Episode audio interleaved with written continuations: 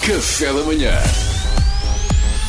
Informação privilegiada no Café da Manhã. A justiça portuguesa só ouviu o ex-ministro Eduardo Cabrita passados quatro meses do atropelamento que vitimou um homem, isto para além de outros erros e incongruências encontrados no processo.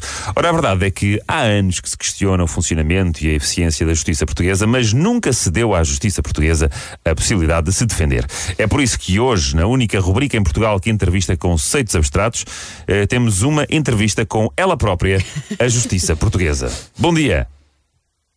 Uh, Bom dia? Justiça? Bom, Bom dia! dia! Ah, Tem que ter paciência, cada um tem os seus timings, ok?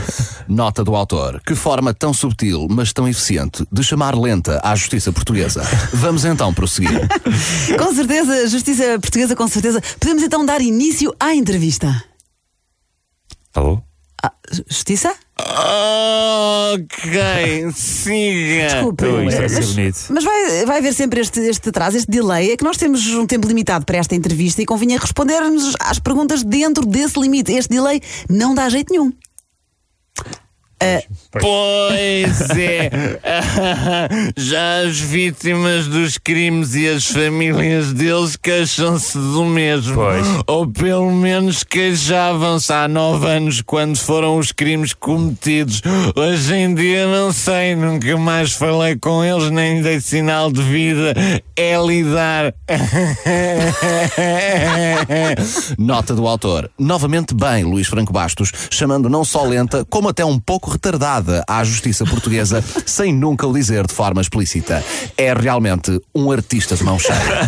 Vamos então escutar mais um pouco. A Justiça Portuguesa, como explica que só ao fim de quatro meses e já na reta final da investigação eh, tenha feito esta entrevista? O meu chapéu tem três bicos, tem três bicos. O meu Então. chapéu, se não tivesse três bicos, Olha, alinhem, alinhem. O o chapéu chapéu não era meu. Nota do autor. Começam de facto a escassear palavras para descrever o virtuosismo desta edição de informação privilegiada. Não só a justiça portuguesa é retratada como lenta e retardada, mas agora também como profundamente inconsequente. Se eu fosse diretor da RFM, jamais deixaria este humorista fugir. Mas isso sou eu. Escutemos o resto. Olha, eu peço desculpa à justiça portuguesa, as suas respostas não estão a adiantar absolutamente nada, mas temos de insistir. Por exemplo, uma das testemunhas do caso de Eduardo Cabrita, que supostamente também ia no carro que atropelou um homem, afinal veio-se a perceber que estava noutro carro que seguia mais atrás.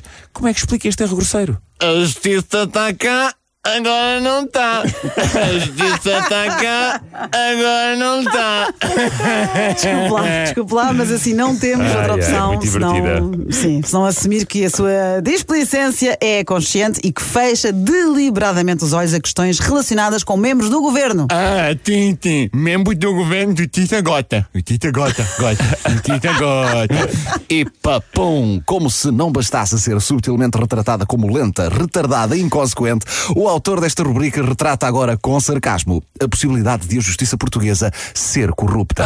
Pergunto-me até se este nível de humor não será demasiado elevado para o contexto em que se insere. Vamos então tentar baixar um pouco o nível. Bem, e aqueles homens que usam calças super, hiper, mega skinny? Parece que têm os testículos embalados em vácuo, como no supermercado. Foi a informação privilegiada de hoje. Obrigado. Café da manhã.